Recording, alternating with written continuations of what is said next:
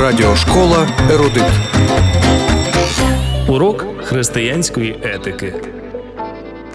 Біблійну історію за книгою буття про Авраама у Ханаані почуємо зараз. Повірив Авраам Богові, і це зараховано йому за праведність. Книга Римлян, 4 розділ, 3 вірш. Авраам повернувся до Ханаану вельми багатий на худобу та срібло і золото. Лот усе ще залишався з ним. Незабаром голови родин переконалися, що зростання багатства завдає чимало клопотів.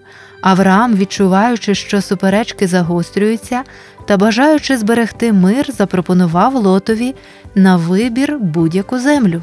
Лот не виявив вдячності до свого благодійника, а обрав найгарніше місце в усій Палестині Йорданську долину, де розташовувалися багаті, гарні квітучі міста. Незабаром після цього Авраам вирушив до Хеврону.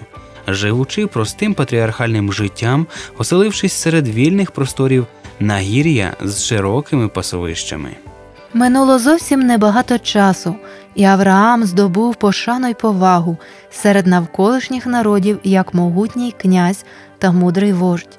Він не відгороджувався від своїх сусідів, хоч за способом життя і характером дуже відрізнявся від ідолопоклонників. Як гідний представник свого Господа, Авраам був мудрий у стосунках із сусідами, а також сміливий і спритний на війні. Коли вибухнула війна і були пограбовані міста на рівнині, де жив Лот, Авраам звернувся до Бога за порадою. Очоливши об'єднані сили ханаанських князів, Авраам наздогнав загарбників і врятував родину Лота, здобувши багаті трофеї. Та коли патріарх відмовився від будь-якої здобичі, його побратими по зброї були вражені таким шляхетністю і чесністю. На прикладі Авраама вони побачили, що праведність не має нічого спільного із боягузтвом, і що віра Авраама зробила його мужнім у відстоюванні правди та захисті пригноблених. Авраама дуже непокоїло, що в нього немає спадкоємця. Він попросив про ознаку того, що стане батьком великого народу, і Бог відкрив йому в сні план викуплення. Про Авраама написано, що він був названий другом Божим і стане батьком усіх віруючих. Отож, урок на сьогодні. На прикладі Авраама ми бачимо, як важливо терпляче служити Богові, навіть коли в нашому житті здавалося б нічого не змінюється.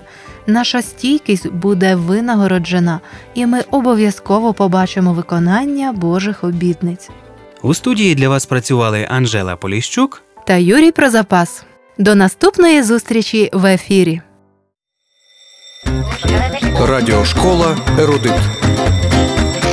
Щоб гарно розуміти Слово Боже і віднайти відповіді на усі, що, як і чому, радимо продовжити самонавчання. Дистанційна біблійна школа пропонує вивчення уроків для підлітків та дітей, курсів Небесна перлинка, формула життя та 10 запитань до Бога. Звертайтесь 0800 30 20 20 безкоштовно з усіх телефонів в Україні.